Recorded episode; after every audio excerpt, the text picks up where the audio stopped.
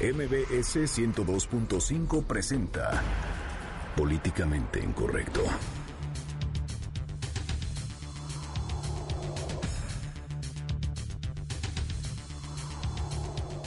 Otra de tequileros en Guerrero. Un grupo de entre 12 y 14 personas fueron secuestradas en el municipio de Ajuchitlán del Progreso Guerrero.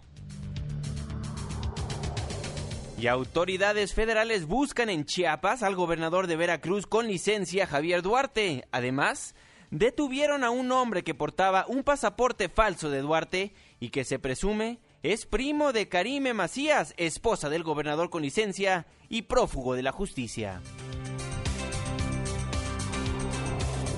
El presidente Enrique Peña Nieto ordenó instalar una mesa de trabajo en Veracruz para buscar soluciones a la crisis que atraviesa el Estado. Y despliegue nacional de la Profeco por la edición número 6 del Buen Fin. Las plazas comerciales repletas en todo el país. Y revenden hasta en 79 mil pesos un boleto para el juego de la NFL en México el próximo lunes. En Twitter con el hashtag políticamente incorrecto y en mi cuenta personal, arroba Juanma Pregunta, estaremos al pendiente de todos sus comentarios. Y en estos momentos lanzamos la pregunta de este día. ¿Cree que las autoridades pronto den con Javier Duarte? Las gomichelas, Duarte y su bigote, Paco el niño de las empanadas y el nombre de la capital de la Ciudad de México todo esto y más en el recuento de los daños. Bienvenidos, esto es Políticamente Incorrecto.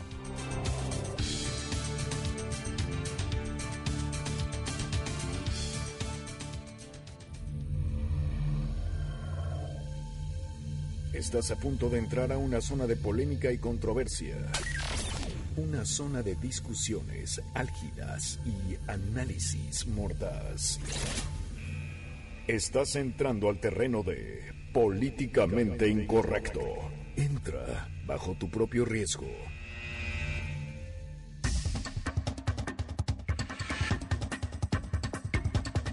Muy buenas noches, 9 con 5 minutos. Le doy la más cordial bienvenida a este su espacio políticamente incorrecto, la mesa de análisis y de opinión de Noticias MBS. Los saludo con muchísimo gusto este 18 de noviembre del año 2016. Ya es viernes y el cuerpo lo sabe. Irving Pineda, tú te encuentras fuera del estudio, pero te saludo con muchísimo gusto. ¿Cómo estás, mi querido Juanma? Qué gusto escucharlos. Un saludo hasta la Ciudad de México. Los saludo justo aquí cuando son las 8 de la noche con 6 minutos aquí en Culiacán, Sinaloa, las 9 con 6 minutos allá en la capital del país. Los saludo justo desde esta plaza que se llama Forum Culiacán. Una plaza, bueno, pues eh, importante aquí y una plaza, mi querido Juanma, como tú ya lo adelantabas en el teaser, que está repleta por las compras del Buen Fin. una noche pues muy movida la que se está viviendo aquí en Culiacán, Sinaloa. Pero yo también quiero mandarle un saludo saludo a toda la gente que nos escucha aquí en Culiacán, Sinaloa, por medio de la aplicación. Déjame decirte que yo llegué, mi querido Juanma, amigos del auditorio, pues muy temprano aquí a Sinaloa, a Sinaloa estuve recorriendo varios municipios, estuve en Los Mochis, estuve en Tepolobampo, estuve, eh, estuve en varios puntos de Sinaloa y algunos nos decían que nos escuchaban por medio de la aplicación y que eh, por la aplicación obviamente de Noticias MBS y que, que si les podía mandar un saludo, eh, justo lo que estoy haciendo en este momento y los saludo con muchísimo gusto desde Forum, Forum Culiacán, un, un clima riquísimo, espléndido, mi querido Juanma, imagínate una temperatura de 25 grados Celsius a esta hora de la noche, pues divertido para arrancar el viernes. Y luego enfrente tengo unos restaurantes, eh, unos restaurantes, unos antrillos, unos bares, bueno, como para comenzar bien y de buenas el buen fin. Pero gustazo de saludarte vía remota, te mando un abrazote porque no te puedo ver físicamente, pero arrancamos en este momento. Arrancamos políticamente incorrecto. Fernando Canex se encuentra supervisando la obra que ya le ha presumido bastante en este espacio radiofónico. Y bueno, está dirigiendo como es el artista que es Fernando Canek. De, de día es director, artista y de noche, ya saben, diputado y diputado faltista a este programa como siempre. Oye, mi carísimo Irving Pineda, más adelante también venles adelantando al auditorio lo que pasó en Acapulco Guerrero, caray. Fíjate que hay información importante. Fue detenido uno de los, eh, un jefe de sicarios de una de las organizaciones que ha causado, que ha ocasionado mayor violencia allá en Acapulco Guerrero. Es un sujeto identificado como Benito Escalantes, alias el Beni. Eh, bueno, pues que fue ya eh, detenido hace un rato por las autoridades federales en la colonia Lomas de Chapultepec, de ese destino turístico. Hubo un enfrentamiento que se dio con militares y de ahí, bueno, pues derivó de la detención de este hombre y también eh, de dos personas más. Desde luego que los detalles se los vamos a tener muchísimo más adelante. La información que se está generando, eh, que emite la Policía Federal y que ya esté emitiendo la Defensa Nacional a esta hora de la noche. Bueno, sea parte de la controversia en nuestras cuentas de Twitter, arroba Juanma Pregunta, arroba Irving Pineda. arroba Irving Pineda. Ah, hay un pequeño delay, arroba Irving Pineda, arroba Fernando Canec. Muchísimas gracias por estar en Políticamente Incorrecto. Arrancamos. Bueno, y es... Gracias, gracias a la producción. Y bueno, es que fíjese que cuando pensábamos que las raterías de Duarte y todo lo que está pasando en Veracruz, pues no podían llegar a otro nivel de ridícules, el día de hoy pues dábamos con la noticia que agentes de la Policía Federal adscritos al Aeropuerto Internacional de Tapachula detuvieron la tarde del jueves a un hombre con dos pasaportes presuntamente falsos con las fotografías del gobernador con licencia de Veracruz y prófugo de la justicia Javier Duarte, el Javidú, y de su esposa Karina Macías. Y bueno, el señor que fue detenido momentáneamente se llama Mario Medina Garzón. A ver, ¿cómo fue la historia? Irving Pineda, tú tienes más detalles. Sí, bueno, pues es que imagínense que apenas uno, yo me iba al aeropuerto y me estaba despertando con esta noticia que le emite un medio de comunicación allá de Chiapas, pero a ver, las cosas cómo estuvieron. Hoy se dio a conocer la información de que Mario Medina, que es el presunto primo de la esposa de Javier Duarte, presunto porque hasta esta hora de la noche, pues no sabemos si sí tengan algo que ver, eh, pero al parecer Mario Medina es un piloto eh, aviador, y también, bueno, pues en es un piloto aviador y se encarga de andar llevando las cosas de Javier Duarte. Él fue abordado por los uniformados en la sala de espera del Aeropuerto Internacional de de Tapachura después de que estaba un poco sospechoso durante su estancia en el lugar. Luego de ser cuestionado por los federales, fue llevado a un área apartada de la sala de abordar, donde además le pidieron pues que se identificara y, ahí cuando se estaba identificando, bueno, pues apareció Javier Duarte, imagínese la foto de Javier Duarte, pero con bigote super cambiado y los documentos estaban a nombre pues de una persona que se apellida Huerta del Valle y Gabriela Ponce Arriaga, es decir, la foto de Javier Duarte decía, tenía los apellidos Huerta del Valle. De acuerdo a lo que nos han informado, esto ocurrió en días pasados, sin embargo, hasta ayer por la noche comenzó a difundirse la noticia por un medio local de Chiapas y hoy fue confirmado ya por las autoridades federales. También a este hombre se le a este hombre le hallaron, le hallaron 7 mil dólares y parece entonces Medina Garzón junto con los documentos y el dinero fue puesto a disposición de la delegación de la PGR en Chiapas, pero fue liberado porque al no entregarlos, pues no cometió ningún delito. Entonces, hoy este chavo, pues anda, supongo que con Javier Duarte y supongo que será la pieza clave para dar, pues, con el gobernador prófugo de la justicia, Juan. Exactamente, esto pasó, hay que decirlo, el viernes 11 de noviembre, pero hasta el día de hoy se dio a conocer la información, como bien le ha dicho Irving Pineda. Y bueno, si hasta ahí esta historia no fuera como de una telenovela mexicana, horas después, de acuerdo con versiones publicadas, se dio a conocer que este señor Medina Garzón sería primo de la esposa del prófugo de la justicia, como ya se lo adelantamos. Y bueno, eso por parte de alguno de los familiares del impresentable de Javier Duarte. Pero bueno, quien también estuvo presente como familiar fueron los suegros de Javier Duarte. Y es que fíjese que tras radicar más de 40 años en Coatzacoalcos, Veracruz, el suegro del gobernador con licencia y prófugo de la justicia, Javier Duarte de Ochoa, este suegro que se llama Antonio Macías, pues este jueves decidió cambiarse de residencia. ¿Y a dónde creen que fue? ¿A dónde crees, Irving Pineda, que fue a parar el suegro de Javier Duarte? Bueno, él viajó de Chiapas porque ya está harto de que todo el mundo lo Ah, ande no, acusando claro. de que anda guardando ahí a Javier Duarte. Entonces dijo, yo estoy harto y estoy cansado así de la vida. Y bueno, ¿a dónde fue? Pues fue a Coatzacoalcos, ahí donde es la lana, ¿no? Donde está el billete, ahí se fue a guardar. Y bueno, ahorita se encuentra más bien en el estado de Chiapas. En el estado de Chiapas se fue a guardar este señor, este Antonio Macías, y el suegro de Javier Duarte de Ochoa. Y bueno, el empresario dijo que a partir de ese día tendrá su domicilio en el estado de Chiapas, de donde dice es originario. Y bueno, ahí lo acompañaba su esposa y sus nietos. Sin embargo, aseguró que continuará viajando a Coatzacoalcos para atender los diversos negocios que tiene en la otra entidad.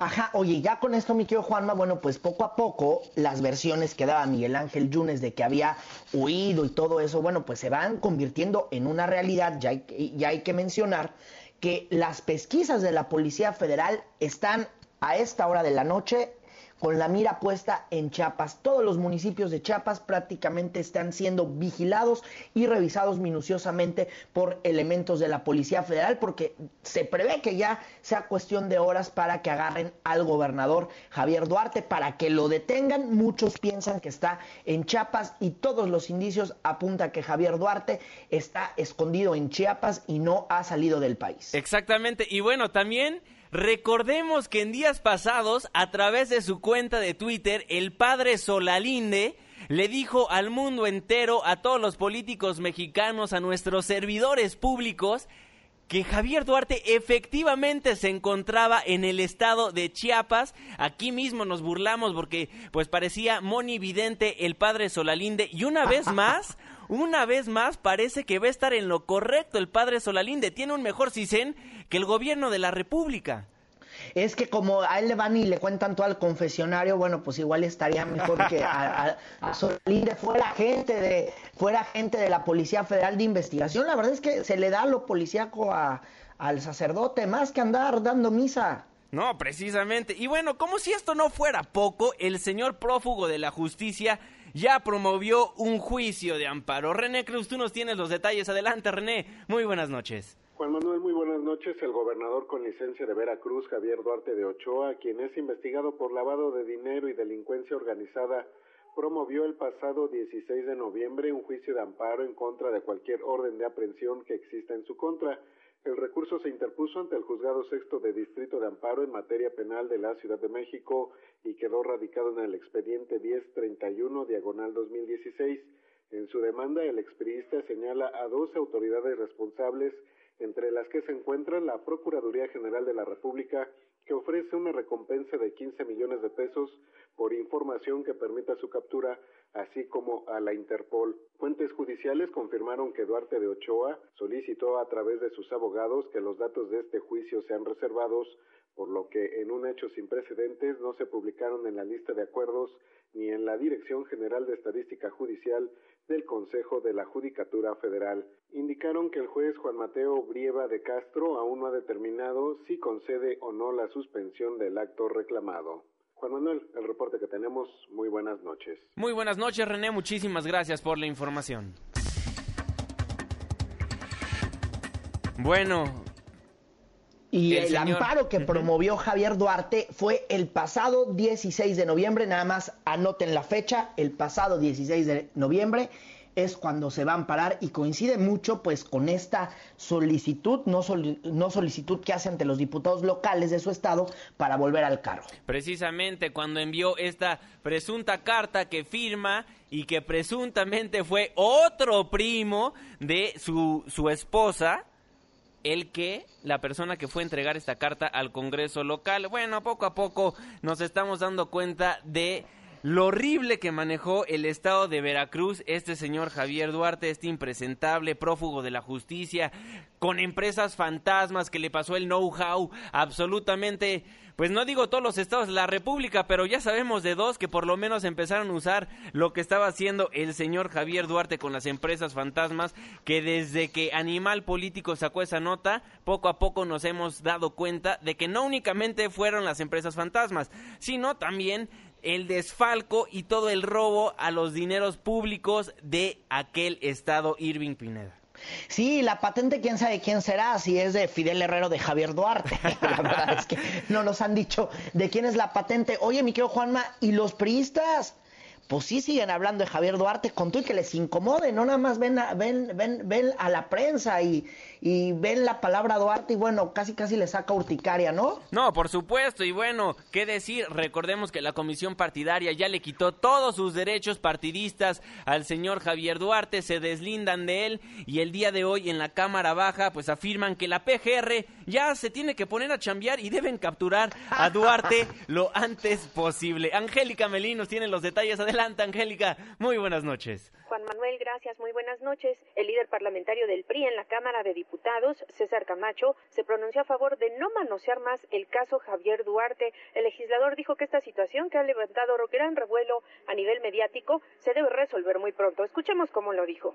Me parece que se trata de un asunto demasiado manoseado, un asunto sobre el que eh, todos los días leemos, escuchamos, vemos y la mejor manera de atajar cualquier expresión caprichosa, parcial, interesada, es eh, eh, dándole paso a las evidencias jurídicas, a lo que resulte de una investigación conducida por un juez, de modo que eh, se cierren espacios a las coyunturas, a la imaginación, cuestionado respecto a la detención de una persona que portaba un par de pasaportes falsos, uno de ellos a nombre de un tal Alex Huerta del Valle y que presentaba la fotografía de un sujeto muy parecido a Duarte de Ochoa, el diputado Camacho Quirós insistió en que este asunto ha cobrado un gran interés en la sociedad y es que a diario se lee y se escucha sobre la polémica que el gobierno federal está obligado a resolver. Escuchamos de nueva cuenta al diputado Camacho Quirós. El gobierno federal y concretamente la Procuraduría, para no generalizar, tiene la obligación de capturar a Duarte cuando cuanto antes. No hay un plazo que nadie pueda fijar, nadie querría que esto eh, se tarde.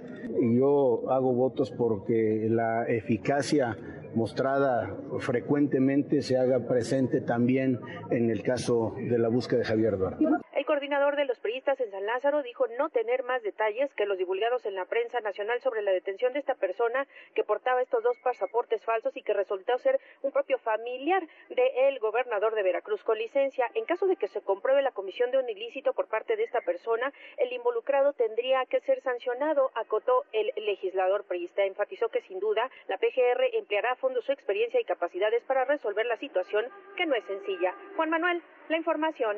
Muchísimas gracias, Angélica. Que tengas una excelente noche. Y bueno, lo escuchó. lo conoce, sí, claro, no lo conocen, lo escuchó de viva voz. Dicen, está demasiado manoseado el caso de Javier Duarte y que la PGR debe capturarlo lo antes posible. Yo nada más tengo una duda aquí. ¿El PRI ah, tiene cierta culpa en que esto esté pasando? Por lo tarde en que actuó, había desde muchos meses atrás, cuando la Auditoría Superior de la Federación le dijo a todo México, oigan, como que hay mucho desfalco de dinero aquí por parte del Estado de Veracruz, deberían de checarlo, nadie le hice caso hasta que de repente explotó todo lo que tenía que ver con Javier Duarte y ahora el PRI, como siempre mi queridísimo amigo Irving Pineda, tú que cubres esa fuente, pues ahora sí andan como si no lo conocieran, como si la Virgen les estuviera hablando. Sí, no, y además que no le hagan, porque desde que Javier Duarte comenzó su gobierno, hay que decirlo, al mes, al mes, eh, al, año, perdóname, ya había unas broncas donde se hablaba de que algunos no les pagaban, se decía, es que el gobernador, quién sabe qué hace con el dinero, porque aquí viene un artista a cantar y no le pueden pagar, aquí un profesor no recibe un sueldo porque eh, le pagan en la quincena 20 días después y Hacienda dice que, que les da el dinero y ellos dicen que no lo tienen. A ver, desde antes de eh, los comicios para renovar la presidencia de la República en el 2012, ya sabían la calidad de persona que era Javier Duarte y lo dejaron que siguiera, que siguiera, siguiera. y lo solaparon. 2012. Lo solaparon este te, señor. Voy, te voy a recordar, te voy a recordar. Alguna vez en, en, una conferencia de medios, en el 2015, varios reporteros estaban preguntando que qué onda con Duarte y todas estas acusaciones y pues lo de siempre, ¿no? Esas son puras mentiras y la prensa miente y es el golpeteo político. Pues no, aunque fuera golpeteo político, que sin duda alguna hay golpeteo político, pues de que se robó la lana, se la robó y de que hoy Javier Duarte no aparece, no aparece y tampoco lo que no aparece y lo que más quisiéramos todos es que devolviera todo lo que se robó, porque mira, si está en la cárcel o no está en la cárcel, eso es lo de menos, que devuelva todo lo que se robó y todas las propiedades y todo lo que tiene su familia, lo que tiene su esposa y lo que tienen sus demás amigos y prestanombres, porque esto que conocemos por medio de las notas periodísticas, para muchos solamente es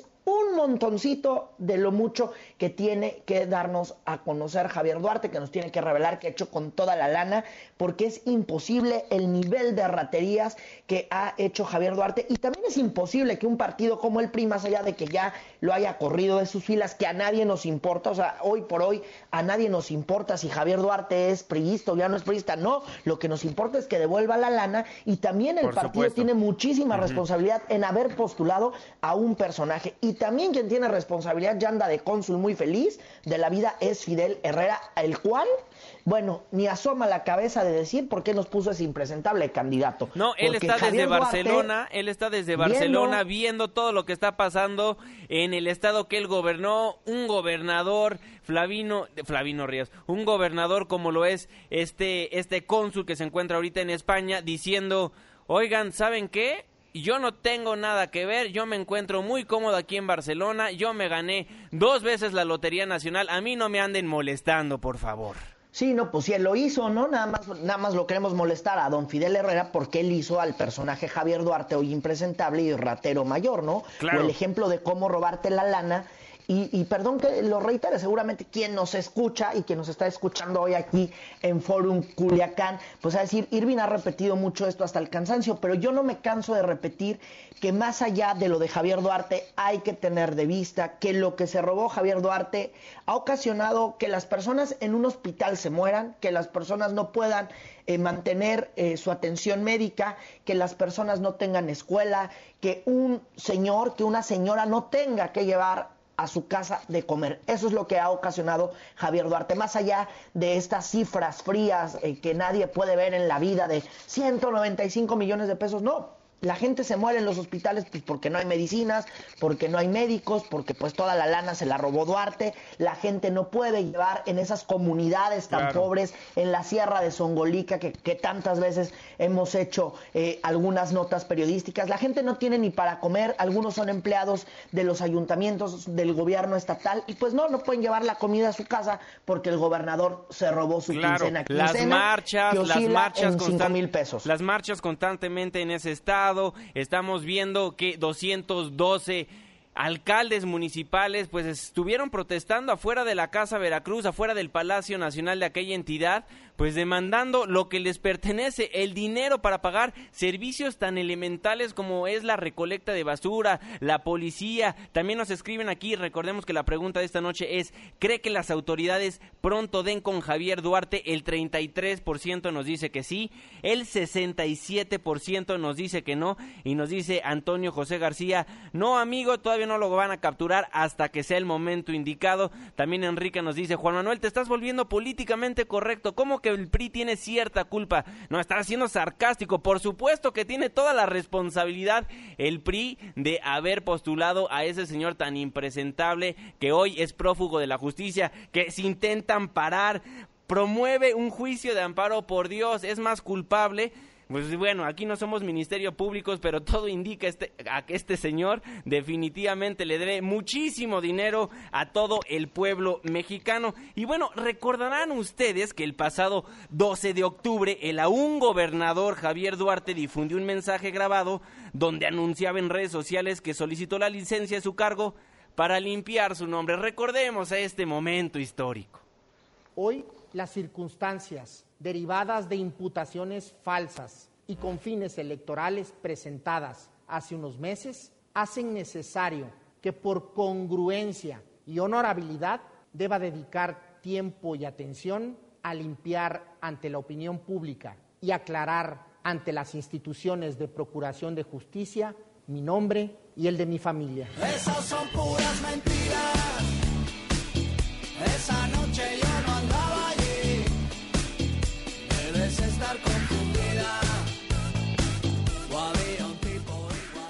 Esas son puras mentiras. Señor Javier Duarte también en entrevista televisiva dijo, el que nada debe, nada teme y al día siguiente prófugo de la justicia. Ahí lo que pasa con este señor impresentable Javier Duarte, Irving Pineda.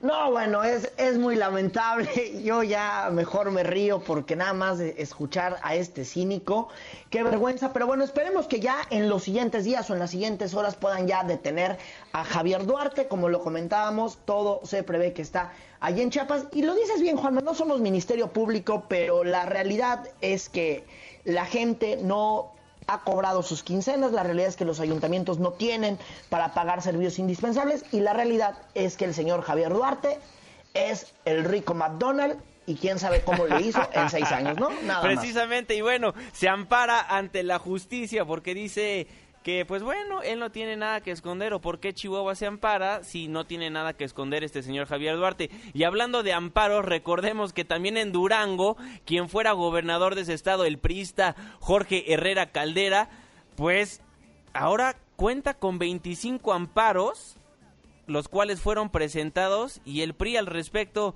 pues ¿qué va a decir? ¿Qué está haciendo el PRI? Eso es lo que está pasando en nuestro queridísimo México. Esas son puras mentiras. Nos vamos a una pausa comercial y regresamos para hablar del buen fin. Ya arrancó.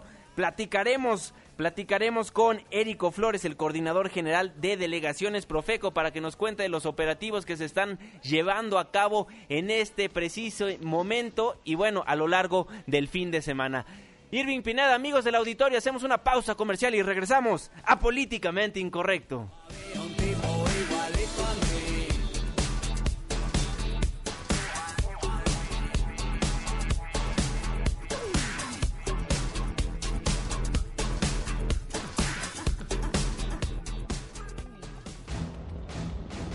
Él pidió un helicóptero que lo trasladó a la ciudad de Coatzacoalcos. Le pedimos un ride en helicóptero a Flavino Ríos y regresamos a políticamente incorrecto. Pórtense bien.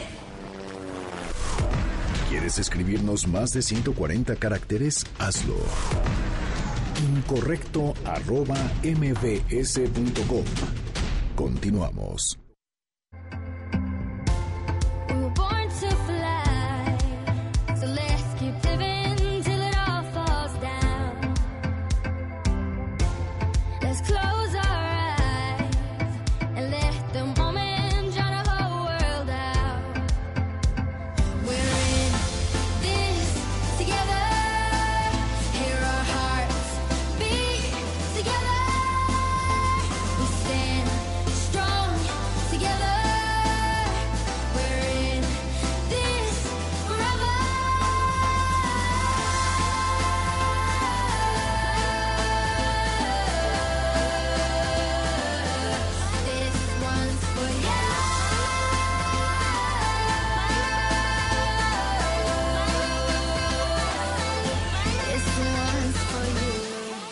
Vuelta en Políticamente Incorrecto a través del 102.5 de su frecuencia modulada. Muchísimas gracias por seguir acompañándome en este espacio. Mi cuenta de Twitter, donde me puede hacer llegar absolutamente todos sus comentarios, preguntas y sugerencias, me encuentra como arroba Juanma Pregunta. Las cuentas de mis demás compañeros, arroba Fernando Canec y arroba Irving Pineda. En un momento más nos comunicamos con Irving Pineda, pues quien nos tiene información acerca de lo que pasó en Acapulco Guerrero. Detuvieron un presunto jefe de sicarios de los Beltrán Leiva. Nos tendrá absolutamente toda la información. Pero bueno, es viernes y es viernes aquí en la Ciudad de México y en todo México. Viernes de Buen Fin. Ya comenzó el Buen Fin 2016, esta quinta edición. Y bueno, ya la Secretaría de Gobierno de la Ciudad de México, con su titular Patricia Mercado, pues confió en que este buen fin se fortalezca el mercado interno, acelere la economía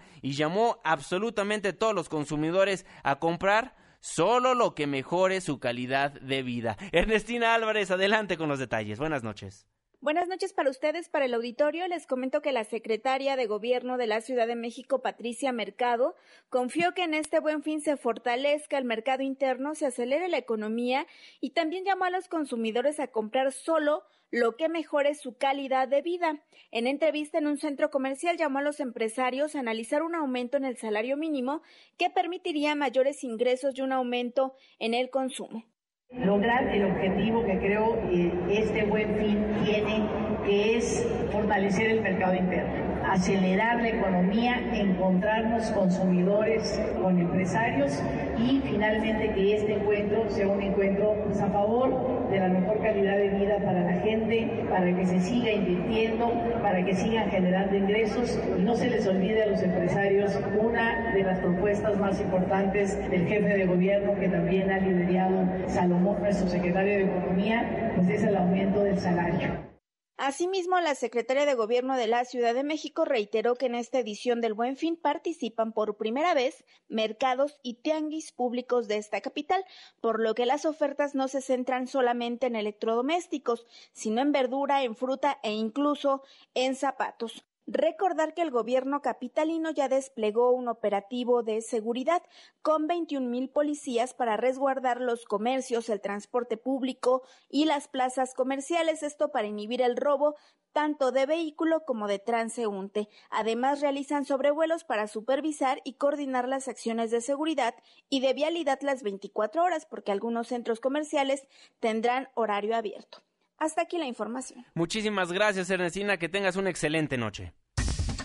Y bueno, ya lo escuchó de viva voz de nuestra compañera Ernestina Álvarez. Hay operativo aquí en la Ciudad de México. 20 mil policías estarán salvaguardando a los capitalinos que vayan a hacer compras durante este buen fin 2016. Pero quienes también ya desplegaron un operativo a nivel país fue la Procuraduría del Consumidor. Es por eso que tenemos en la línea telefónica de Políticamente Incorrecto a Érico Flores, el coordinador general de delegaciones Profeco. Coordinador, muy buenas noches, ¿cómo está? Bueno, y para platicar de este tema tenemos en la línea telefónica de Políticamente Incorrecto a Érico Flores, el coordinador general de delegaciones Profeco. Coordinador, muy buenas noches, ¿cómo está?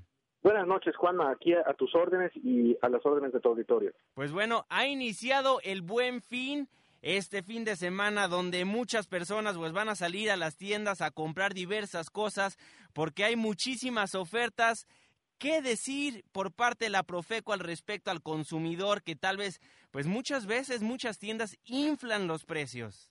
Sí, eh, Juanma, bueno, pues simplemente recordar, eh, como lo ha hecho el Procurador Federal del Consumidor, Ernesto Nemer, que hagamos una eh, participación en este buen fin de una compra eh, inteligente, una compra informada y una compra responsable es importante eh, insistir en que debemos estar cuidadosos, atentos de que los precios, las ofertas que hoy se presentan en, eh, este eh, sexta, esta sexta edición del Buen Fin, pues evidentemente sean posibles o estén al acceso de nuestro ingreso no adquiramos compromisos que puedan prolongarse durante el siguiente año y que no tengamos la capacidad de, cubrirlos, pero lo más importante, que tengamos la posibilidad de, salir, de hacer compras eh, razonadas y de, aprovechar estos descuentos que hoy tendremos en más de 61 mil eh, tiendas departamentales y de servicios en todo el país. Coordinador, ¿cuáles serán los operativos por parte de la Profeco este fin de semana? El procurador Ernesto Nemer incluyó tener un despliegue de la, de la, de la Procuraduría en más de 56 delegaciones, subdelegaciones y unidades de servicio en todo el país. Tenemos 144 módulos instalados en las principales tiendas y tenemos más de 325 brigadas que están evidentemente buscando, en el caso de que se presente, conciliaciones inmediatas con las eh, tiendas y con los proveedores, a efecto de que el consumidor esté protegido de sus derechos. Juanma. Coordinador, ya finalmente preguntarle los números donde la gente podría presentar su queja si ve alguna alguna cosa fuera de lo común cuando está tratando de comprar algo durante este Buen Fin 2016. Con mucho gusto, Juana, pues el teléfono que tenemos todos, que recordamos eh, que en estos 40 años de la Procuraduría, que es el 5688722, el 565688722, evidentemente también las páginas, de la página de la Procuraduría y eh, en redes sociales tenemos el arroba profeco o el Profeco oficial en Twitter. Entonces, estamos obviamente eh, atendiendo, como es la instrucción del procurador Nemer, a los ciudadanos mexicanos que hoy están saliendo a hacer sus compras inteligentes. Coordinador, sé que normalmente el horario de atención de, del teléfono del consumidor es de las 9 de la mañana a las 9 de la noche. ¿Durante este buen fin va a ser las 24 horas del día o también se va a mantener en ese horario? Lo estamos atendiendo en ese horario, pero estamos disponibles en los en los medios eh, de comunicación que acabo yo de referir y evidentemente se ha instalado también el Concilianet, que es precisamente el mecanismo mediante el cual podemos conciliar de manera directa, de manera inmediata, en el caso de que el consumidor así lo requiera. De acuerdo. ¿Alguna última sugerencia para el consumidor que va a estar ahora sí que tratando de comprar y las mejores ofertas durante este buen fin? Pues bueno, las recomendaciones son muy sencillas, que cuidemos evidentemente el tema de los precios, que veamos que corresponden eh, las ofertas, eh, que cuando se ponen los, los preciadores, eh, donde vemos el descuento del 5, 10, del 30% de descuento, pues que evidentemente veamos que corresponde a una oferta. Dos, que seamos cuidadosos de eh, revisar que no exista una publicidad engañosa y que en caso de existirla o que no se nos respeten las condiciones del, del precio o que no se nos entregue el ticket o la factura correspondiente, pues podamos obviamente hacer la, la denuncia. La intención es conciliar en lo inmediato y evitar que el consumidor se vea afectado en sus intereses. Bueno, coordinador Eric, Érico, disculpe, Érico Flores, coordinador general de Delegaciones Profeco, muchísimas gracias por tomarnos la comunicación aquí en Políticamente Incorrecto. Al contrario, Juanma, estamos a tus órdenes, es un privilegio servir a nuestro país, servir a los mexicanos. Muchísimas gracias, muy buena noche. Hasta luego, buenas noches. Bueno, ya lo escuchó usted de viva voz del coordinador general de delegaciones Profeco, Érico Flores. Ya están los operativos por parte de la Profeco en absolutamente toda la República Mexicana. Si usted, si usted tiene algún inconveniente cuando esté haciendo sus compras de este Buen Fin 2016, bueno, la cuenta de Twitter de Profeco arroba Profeco está constantemente activa y respondiéndole a todos los consumidores. Oiga, recordará que ayer Banjico aumentó en 50 puntos tasa de interés de referencia y bueno, para hablar al respecto y cómo se liga al buen fin, nos acompaña vía telefónica en un avión. Por primera vez vamos a hacer esto. En un avión nos toma la llamada Alfonso Marcelo Romo, el director en Vector Casa de Bolsa. ¿Qué tal, Poncho? Muy buenas noches. ¿Cómo estás? Pues sí y no. Bueno, bueno Poncho. Te escuchamos, Poncho. ¿Qué tal, Juanma? Muy buenas noches. Eh, bueno, ahorita me encuentro en, en un vuelo camino a, a, Nueva York y justamente estoy probando aquí el Wi-Fi de, de la aerolínea y pues parece que todo funciona muy bien. Eh, sí, eh, efectivamente, el, el, día de ayer, ahí con la subida de, de tasas de Banco de México, eh, sinceramente había algunas, uh, algunas casas de bolsa y algunos bancos que esperaban una subida de tasa de, del 1%, incluso algunas esperaban el 1,5% y a todos nos tomó pues, por sorpresa que solamente fuera el medio por ciento. Ahora, eso no es todo. Eh, la verdad es que el hecho de que hayan hecho la declaración que no van a estar defendiendo el tipo de cambio ante una subida sorpresiva del tipo de cambio mayor, eso también pues obviamente afecta, nos afecta a todos y justamente por esa razón eh, el tipo de cambio no ha cedido. Eh, hubo una pequeña baja en el tipo de cambio como lo pudimos ver, eh, finalmente volvió a subir y esto es justamente por eso, porque al final de cuentas lo que, lo que se espera es que Banco de México, si no va a estar defendiendo el peso, el peso contra el dólar, pues obviamente el, tipo de cambio se encuentra prácticamente libre. Ahora, ¿por qué se debe esto? Bueno, pues porque finalmente sería una lucha que no podríamos ganar, o en un sentido, eh, ¿a qué tasas podríamos llegar? Imagínate, si, si sube el tipo de cambio eh, un poco más, un peso más, medio peso más, y Banco de México lo va a estar defendiendo con subidas de tasas en, en, el, en, el fondeo justamente, que es donde lo podrá defender, y claro, obviamente el resto de la curva, como le llamamos, en otras palabras es el CETE y el resto de, las, de, de los plazos, de los instrumentos de deuda, de, a plazos mayores, como son los bonos de gobierno, siguieran subiendo tasas, no llegaríamos en ningún lugar, porque al final de cuentas seguirían subiendo las tasas, seguirá subiendo el tipo de cambio y esto sería una lucha sin fin. Entonces, yo creo que sí es lo correcto, lo que está haciendo Banco de México es lo correcto y al final de cuentas lo que, lo que vamos a lograr es, bueno, tener una, un tipo de cambio libre, como se ha estado manejando ante, antes, y este tipo de cambio va a estar reflejando lo que está pasando en el mercado. Entonces, bueno, justamente pues nos tendremos que adaptar ante esta situación.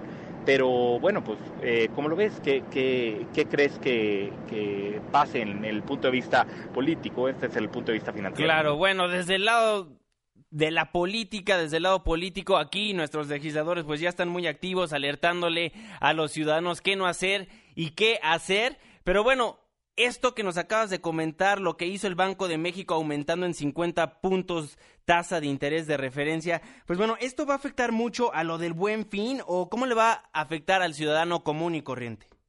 Te diría que eh, el, buen fin yo creo que se salvó justamente de, esta situación del, del tipo de cambio, porque de haber sido el buen fin un poco más cercano a Navidad, todavía las, las tiendas y las compañías hubieran estado importando productos a un tipo de cambio mayor.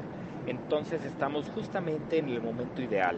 ¿Qué diría yo? Entonces el, el, buen fin es una época muy muy importante para los mexicanos en cuanto a hacer las compras versus hacer las compras en el extranjero. Yo ahorita que bueno, estoy a una hora de llegar a Nueva York y sinceramente eh, no pienso comprar mucho porque prefiero comprarlos o haber hecho compras eh, por internet en el Buen Fin en México porque están todavía a un tipo de cambio bastante menor que, lo que deberían estar. En otras palabras, eh, ¿cómo funciona o cómo funcionaría esto y a qué me refiero con todo lo anterior?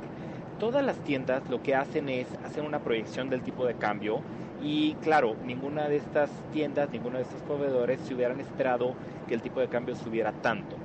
Entonces, cuando más lo que sucede con las, eh, las compañías y las tiendas que hacen la importación de los productos, lo que hacen es utilizar un tipo de cambio que probablemente lo que, de acuerdo a algunos cálculos que yo hice en algunos productos, sobre todo en el tema de los productos electrónicos, el tipo de cambio estuvo cercano a los 20 pesos, pero no más de 20 pesos. Esto significa que eh, cuando nosotros estamos comprando los productos en México y más con el fin, estamos comprando o es un equivalente a que estuviéramos comprando productos a mucho menor a 20 pesos. De hecho, hagamos la prueba, o sea, no, no, no es un tema que nada más que lo esté platicando, sino eh, lo que yo les recomendaría a todos es eh, en su smartphone, en su teléfono, en su tablet, en su computadora, en su casa, hagan una prueba del producto que quieren comprar, búsquenlo en Estados Unidos, en, en alguna de las compañías que lo venden en Estados Unidos y van a ver que efectivamente está más barato en México. Entonces, finalmente, la recomendación es aprovechen el buen fin. Es una muy buena oportunidad para tener todavía productos a un tipo de cambio mucho menor o menor al que antes de las elecciones de Estados Unidos y todas las personas que van a Estados Unidos, bueno, eh, pues una recomendación también, esto es un extra, aprovechen también hacer una, las transacciones de tipo de cambio, de comprar los dólares en el aeropuerto de la Ciudad de México. Bueno, ahí la recomendación por parte de Poncho. Poncho, muchísimas gracias. Ya finalmente agradecerte por tu tiempo. Sé que estás en un vuelo, entonces relájate un poco. Muchísimas gracias, Juanma. Estoy aquí a sus órdenes. Eh, me puedo encontrar en Twitter en arroba pmfinanzas para cualquier duda, cualquier eh, eh, pregunta que me quisieran hacer. Eh, en cualquier momento, bueno, prácticamente como un doctor, 365 días del año. Muchas gracias y buenas noches. Muchísimas gracias, Alfonso Marcelo Romo, el director en Vector Casa de Bolsa. Bueno, ya lo escuchó usted, ahí las recomendaciones por parte de un experto en finanzas, en economía de nuestro país. Y bueno, quien también se sumó al buen fin fue la Secretaría de Turismo. Por la tarde habló con mi compañero Erra Chabot en la tercera emisión de Noticias MBS el secretario Enrique de la Madrid y habló al respecto y esto fue lo que dijo. en nuestro caso en general, el programa de Viajemos Todos por México, programa que lanzara el presidente de la República también, es un programa para estimular que los mexicanos viajemos por nuestro país, sobre todo en temporadas bajas. Y para eso, por ejemplo, yo relevante hoy la firma del convenio de Viajemos Todos por México con el Sindicato Nacional de Trabajadores de la Educación, el sindicato más grande del continente americano, este, de Latinoamérica, un millón y medio de agremiados. Ahí tienes la combinación de, por un lado, hemos venido trabajando en la oferta, las líneas aéreas, los hoteles, los operadores para hacer paquetes. Pero por otro lado, necesitas que la gente se entere de los paquetes y que los demande. Ya tienes una negociación como la de con el sindicato. ¿Por qué buen fin?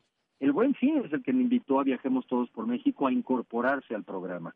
Y lo hacemos con muchísimo gusto porque compartimos, al final del día, hacer accesibles bienes y servicios para los mexicanos.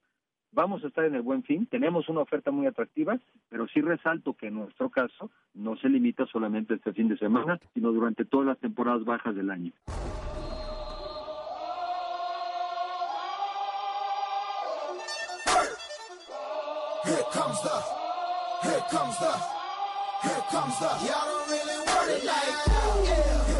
Y bueno, ya que nuestro compañero Erra Chabot platicó con el secretario Enrique de la Madrid, secretario de turismo a nivel federal, pues bueno, recordarle que el próximo lunes, o si nos está escuchando en la retransmisión, el día de hoy se juega el partido entre Raiders de Oakland y Tejanos de Houston de la NFL de nuestro país. Recordemos que va a ser en el Estadio Azteca y tuvo una inversión de 14.5 millones de dólares, pero el secretario habló con Erra de la derrama económica. Escuchemos hacemos un estimado, por un lado, de la derrama económica en la Ciudad de México. que creo que son como 22 millones de dólares, que viene siendo el gasto en los hoteles, el gasto en los restaurantes, lo que es propiamente los equipos que vienen, porque hay gente que viene antes de los equipos a apoyar, y, y ahí estimamos una inversión de cerca de 22 millones de dólares. En la parte nuestra también de promoción de visibilidad, ¿cuánto nos costaría pagar esa visibilidad si tenemos que hacer a precio de mercado? Estimamos que cerca de 40 millones de dólares, porque nos van a ver cerca de 35 millones de personas en ese juego de lunes, que por ejemplo es el primer juego que se tiene fuera de los Estados Unidos en lo que le llaman un Monday Night Football. Es parte de lo que hemos ido viviendo últimamente, de esta estrategia del gobierno federal de asociar a México con marcas reconocidas para que ciertos segmentos de la población internacional nos vean, seamos visibles podamos seguir trayendo más gente a México. Que sí estimamos cerca de 10.500 personas de las 75.000 que estarán el lunes en el Estadio Azteca, estimamos que ese número son norteamericanos. Sabemos de gente, me lo han dicho, gente que vienen en los vuelos internacionales, vienen a ver el juego de fútbol, o sea, sí vienen. Segundo, con respecto a esas recomendaciones que, que, se filtraron o que se sabe que le hicieron algunos de los equipos, quiero platicar hace unos momentos con la gente de la NFL y realmente el sentido de la recomendación creo que va por otro lado. Ellos están llegando a jugar el domingo. Aquí, hay dos, aquí tienes dos opciones. O llegas desde el martes o lunes para acoplarte a la altura de la Ciudad de México, o mejor llegas el día anterior. Optaron por ir el día anterior. Ahí sí ya lo que le están diciendo es, pues si ya llegas el día anterior, ya no salgas. Eres un profesional y vienes a jugar un equipo que además este juego se volvió en el tiempo más relevante para poder aspirar incluso a llegar al Super Bowl. Entonces va por ese lado la recomendación bueno, ahí la plática que tuvo el secretario de Turismo con nuestro compañero Erra Chabot aquí en la tercera emisión de Noticias MBS. Nos vamos un corte comercial, pero no se vaya porque al regresar una nota especial de nuestro compañero Juan Carlos Alarcón. Los homicidios siguen presentes en el Estado de México. Le tendrá toda la información y por supuesto nos enlazamos nuevamente con nuestro compañero Irving Pineda quien nos tiene información acerca de la persona que hace unos momentos fue detenido por la Policía Federal. Ya volvemos a Políticamente Incorrecto.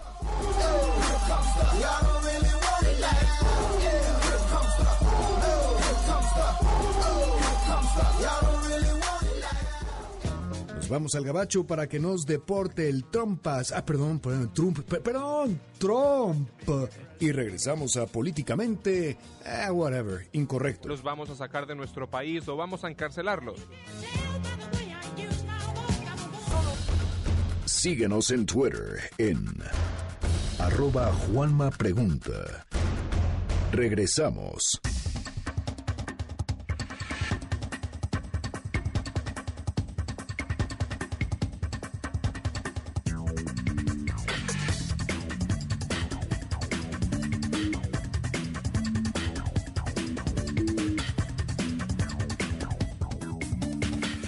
De vuelta en Políticamente Incorrecto, muchísimas gracias por seguir aquí en sintonía del 102.5 de su frecuencia modulada. Y fíjese que en el Estado de México, ya, bueno, en esa entidad, a pesar de los teleféricos que le presumen y las obras de infraestructura que presume el gobierno estatal, pues los homicidios siguen presentes en el día a día. Juan Carlos Alarcón nos tiene esta nota especial. Juan Carlos, muchísimas gracias por estar aquí. Adelante con la información. Gracias, Juan Manuel. Muy buenas noches. Los justicieros anónimos surgen por razones diversas como debilidad de las instituciones, corrupción e impunidad cuyas acciones para prevenir a la delincuencia son inexactas e insuficientes, como sucede en el Estado de México, aseguró José Antonio Ortega, presidente del Consejo Ciudadano para la Seguridad Pública y la Justicia Penal.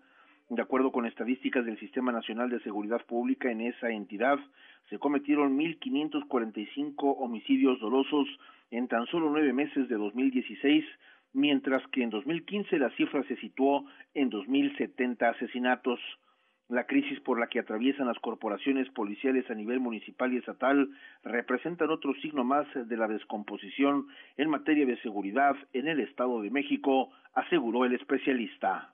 ¿Cuáles instituciones? Pareciera que no hay instituciones, pareciera que son de caricatura. Los mexiquenses no sentimos que tengamos instituciones, no funcionan para darnos paz, para darnos seguridad, para darnos tranquilidad. Hay un gravísimo problema y ojalá los mexiquenses pensemos y les hagamos pagar a los gobernantes actuales su falta de compromiso con los mexiquenses. Guerrero y el Estado de México han sumado más de dos mil homicidios cada uno en los últimos doce meses, muy por encima del resto de las demás entidades según el análisis más reciente del Observatorio Nacional Ciudadano. Además, el Estado de México, junto con Guerrero, Michoacán, Sinaloa y Veracruz, reportaron el 37.49% del total de homicidios dolosos tan solo en el mes de septiembre de este año. Municipios como Ecatepec, Nezahualcóyotl, Chimalhuacán, Naucalpan, Tlalnepantla, Tultitlán y Tecámac de la entidad mexiquense se encuentran entre los 50 municipios más violentos del país. Los justicieros aparecen por la debilidad de las instituciones. Cuando las instituciones no responden, cuando las instituciones no investigan, no persiguen y no castigan y hay impunidad, evidentemente, y no lo estoy justificando, yo no digo que ese sea el camino, es, es porque aparecen los justicieros. El caso más notable es el que tuvo lugar el pasado 31 de octubre cuando cuatro asaltantes que subieron a robar a un autobús que se dirigía a observatorio fueron ejecutados por el denominado justiciero de la Marquesa.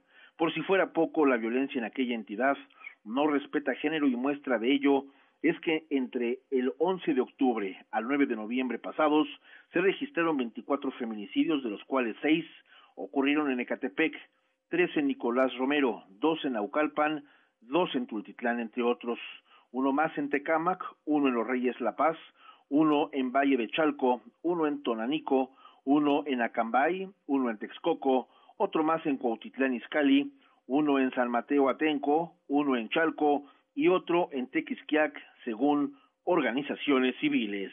Juan Manuel, el reporte que tengo. Muchísimas gracias, Juan Carlos. Muy buena noche. Bueno, eso en el Estado de México, pero hay información de los Beltrán Leiva. Irving Pineda, nos comunicamos nuevamente contigo. Claro, sí, y es que como lo comentábamos hace rato, mi querido Juanma, bueno, pues ha sido detenido Benito Escalante, alias el Beni, fue eh, localizado después de un enfrentamiento en el que participaron policías federales y militares en la colonia Lomas de Chapultepec, pero en Acapulco. Guerrero, este hombre es el responsable de la violencia que se ha generado en ese puerto y además, mi querido Juanma, bueno, pues ya estará rindiendo en, lo, en las siguientes horas su declaración ante la CEIDO aquí en el Paseo de la Reforma y también importante lo que está pasando en Guerrero Juanma. Más de 10 personas fueron plagiadas en el municipio de Ajuchitlán eh, por el comando armado conocido como los tequileros. Este, estos hombres que le dimos ya a conocer en meses pasados que habían plagiado ya a, eh, recordarás mi querido Juanma, que habían plagiado a eh, a, un, a, varios mineros, empleados de una mina, bueno, pues vuelven a atacar eh, los tequileros allá en Ajuchitlán y también decirlo, eh, en lo que va del año, más de 50 personas han sido plagiadas por estas personalidades, una cosa que es muy preocupante lo que está pasando. Y también ya, mi querido Juanma, nada más para despedirnos, Bueno, pues ya llegó el presidente Enrique Peña Nieto, ya llegó a Lima, Perú, para participar este sábado en la reunión de la PEC. Y perdónenme por robarme estos segunditos. Muy buen fin de semana a todos. Ya saben que nos seguimos en arroba Irving Pineda. Gracias, Irving Pineda. Aguántanos, aguántanos, que Fernando Canek nos tiene el recuento de los daños. Se los presentamos aquí.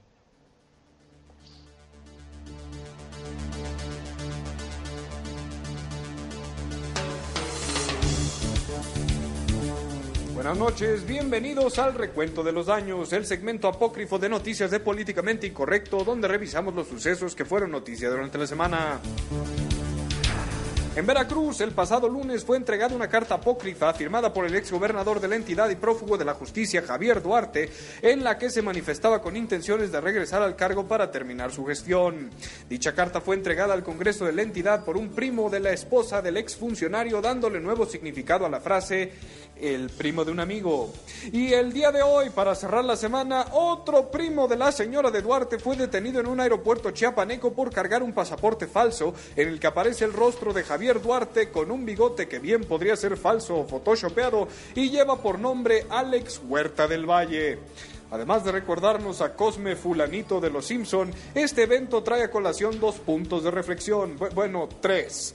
Primero, Javier Duarte es el funcionario corrupto más ridículo que hemos tenido en épocas recientes. Segundo, el truco del bigote falso y el mire por allá mientras echa uno a correr solo funcionan en las películas de comedia y aparentemente en la justicia mexicana. Y tercero, Alex Huerta del Valle ¿Es en serio? Ya de perdida se hubiera puesto Rolando Mota del Campo, Armando Bronca Segura, Aquiles Baeza, póngale el apellido materno de su elección. Legisladores de la CDMX buscan generar leyes de suma trascendencia para evitar la venta de gomichelas, así como asignarle una capital a la nueva Ciudad de México y denominarla Cuauhtémoc Titlán. Aquí ya no tengo que agregar chiste ni explicar nada. Con estos congresistas, ¿para qué necesitamos comediantes?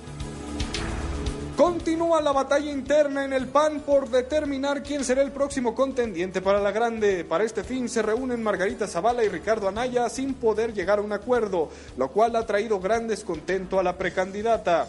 En tanto este evento, Javier Sicilia, vocal, activista y opositor a la guerra contra las drogas durante el sexenio de Felipe Calderón, comentó, ahora saben lo que se siente tener reuniones inútiles con alguien obtuso y encaprichado. Así me sentí en todas las que estuve con su marido. Y en el vaticinio de la semana, Paco, el chico políglota que vende empanadas en el puerto de Acapulco, después de asistir al concierto de Kiss, decidirá irse del país para buscar un mejor futuro. Y si no lo has pensado, Paco, contémplalo. Es en serio, este país está cada vez peor. Pero no te vayas a los United, porque ahí tampoco, pues... Eh... Ah, no, ahí tampoco. Mejor vete a Canadá. Este fue el recuento de los daños, el noticiero apócrifo de Políticamente Incorrecto. Recuerde que solo aquí le presentamos más información apócrifa que la que aparecerá en la credencial del INE de Javier Duarte una vez que lo arresten. Reportó para Políticamente Incorrecto Fernando Canek. El recuento de Qué bárbaro, Fernando. Irving Pineda, muy buenas noches. Muy buenas noches, buen fin de semana, nos escuchamos pronto. Así es, mañana en Preguntas Más, Preguntas Menos, la diputada Margarita Saldaña y Alexander Hacha. Muchísimas gracias por sintonizar el 102.5 de su frecuencia modulada. A nombre de todos los que formamos Políticamente Incorrecto, se despide de ustedes su servidor y amigo Juan Manuel Jiménez. Que tengan un excelente fin de semana. Estás dejando el terreno de lo políticamente incorrecto. Hasta la próxima.